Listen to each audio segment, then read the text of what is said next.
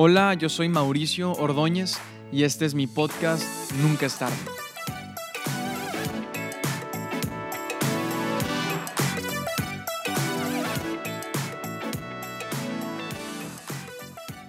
Bienvenidos al episodio número 11 del podcast. Hoy quiero que hablemos sobre menos plática y más acción. Hace varias semanas salió el nuevo disco de Kanye West titulado Jesus is King. Y esto va a introducirnos al tema de hoy. Para los que no están enterados, Kanye West es un rapero, cantante, compositor, productor, diseñador y la lista es interminable. Este cuate hace de todo y sacó un disco en donde el mensaje central de las canciones, como lo dice el título, Jesus is King, Jesús es Rey, habla acerca de Dios y esto dio mucho de qué hablar. Y, no voy a juzgar el disco, aunque la neta a mí me gustó. Me gustaron las canciones. Mi favorita fue la de Close on Sunday. Ahora tampoco voy a hablar ah, de Kanye West como persona. Hoy quiero hablar acerca de la reacción que hubo sobre este disco. Y creo que se armaron dos bandos, dos grupos ubicados en, en polos opuestos. Y esto pasa constantemente en el mundo en el que vivimos hoy, pero saco el tema del disco porque es reciente. Por un lado, en un extremo, tenemos a la gente que odió el disco. Y, ¿sabes? No se conformaron con criticar la música, empezaron a criticar al, artista. Y eh, tú podías leer comentarios que decían es que él no puede hablar de Dios, él no es creyente, y empezaron a, querer desacreditar a, a la persona. Incluso alguien, alguien me preguntó, Mau, ¿tú crees que realmente él crea en Dios? Y, me dio risa porque me lo preguntaron como si yo lo conociera, como si fuéramos amigos, como si nos habláramos en nuestro cumpleaños y nos pasáramos stickers por WhatsApp. Y mi respuesta fue, la verdad, no lo sé. Y no me atrevería a decir que sí o decir que no. Porque, sabes, yo no voy por la calle eh, yo no voy por la vida viendo gente y poniendo estas sentencias. Esta persona sí cree. Esta persona no cree. Esta persona definitivamente no cree. ¿Verdad? ¿Qué me da a mí el derecho de, juzgar y de acreditar o desacreditar a alguien? ¿Verdad? Creo que en lugar de estar preocupado o en, en lugar de que estemos preocupados pensando y poniendo juicios sobre los demás, deberíamos de estar ocupados pensando en lo que tú y yo creemos y si nuestra vida lo refleja.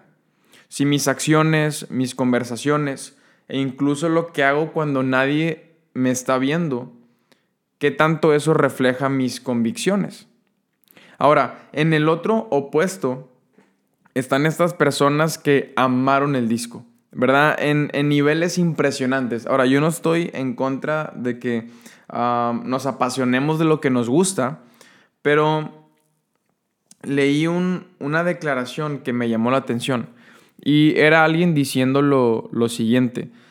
El disco tiene mucho más profundidad sobre Dios que las predicaciones de muchos pastores. Y yo lo he mencionado antes, rodeate de personas que celebren tus éxitos, ¿verdad? que sientan tus victorias como las suyas, pero una cosa es levantar a alguien Darle palabras de afirmación y algo muy distinto es querer levantar a alguien empinando a alguien más. Y, creo que esto sucede demasiado hoy en día. Muchas veces levantamos personas, proyectos o ideas a costa de empinar al contrario. Y, y dio contrario entre comillas. ¿verdad? Se nos olvida que no todo en la vida es competencia. Y que para resaltar a alguien no es necesario desacreditar. Ahora, ¿Qué tienen en común estos dos bandos, estos dos grupos opuestos? Y vamos a ir aterrizando el, tema de hoy. Creo que lo que hay detrás es fanatismo. Y el fanatismo es sumamente peligroso. Las personas por ser fanáticas de otras personas, de proyectos, de ideas, de equipos, hacen cosas inimaginables. La gente pone su vida en riesgo y está dispuesta a perderlo todo por culpa del fanatismo. Y, un, claro ejemplo, lo vivimos tristemente aquí en México, en el deporte. E, el fútbol es muy popular e incluso hace poco hubo una, una pelea en San Luis el equipo, el equipo de San Luis contra los de Querétaro. Y se armó esta bronca, esta batalla campal en, las gradas y lo pasaron mucho en la tele y tú ves gente haciendo cosas inimaginables, peleándose en, en un lugar donde hay familias, en un lugar donde hay niños, ¿verdad? gente actuando como animales salvajes, literalmente, unos contra otros, por una playera, por un resultado. Y luego tú ves a los jugadores, ¿verdad? Que, van al partido y, se termina el juego y ganen o pierdan, se saludan entre ellos. Es su trabajo. Y tienes a gente en, las tribunas matándose entre ellos. Y cuando tú ves los videos o escuchas esas notas, uno a veces llega a, pensar, estas personas no tienen nada que perder. Y, incluso cuando alguien va al estadio, ¿verdad? Eh, cuídate porque hay gente que que no tiene nada que perder, ¿verdad? No te arriesgues. Y ahí está el problema con el fanatismo. El fanatismo te paraliza. El fanatismo te chupa el enfoque, las fuerzas, la pasión y dejas de construir. Literalmente dejas de construir. Tu vida gira tanto alrededor de una sola cosa que todo lo demás pierde su valor. Tu vida gira alrededor de una sola cosa que dejas de hacer todo lo demás. Dejas literalmente de construir, dejas literalmente de prepararte, dejas de superarte. Y podemos caer en ser fanáticos de una relación, de una persona, de nuestro trabajo, de la carrera que estoy estudiando, de la carrera que quiero estudiar.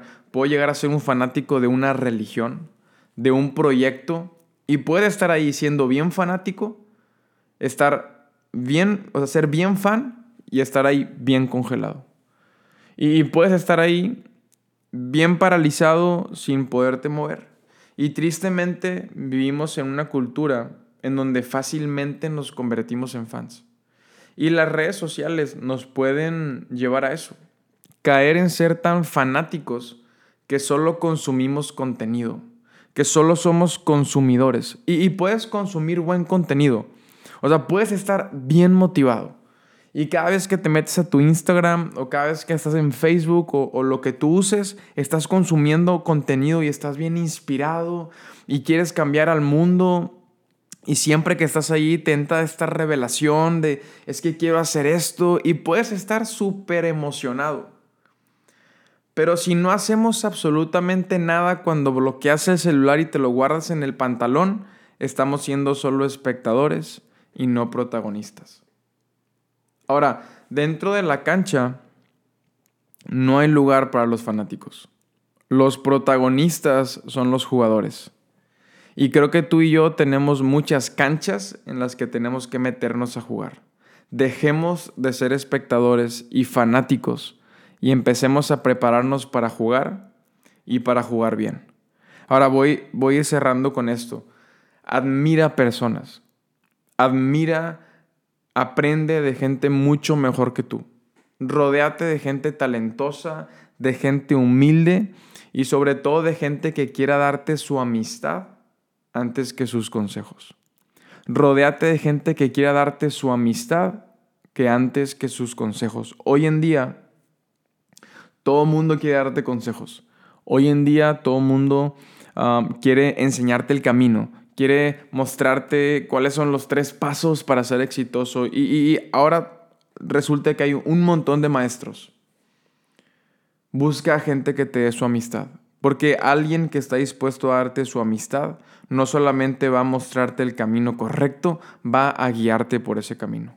No solamente va a darte un consejo, va a ayudarte en medio del proceso. Busca personas. No seas fanático.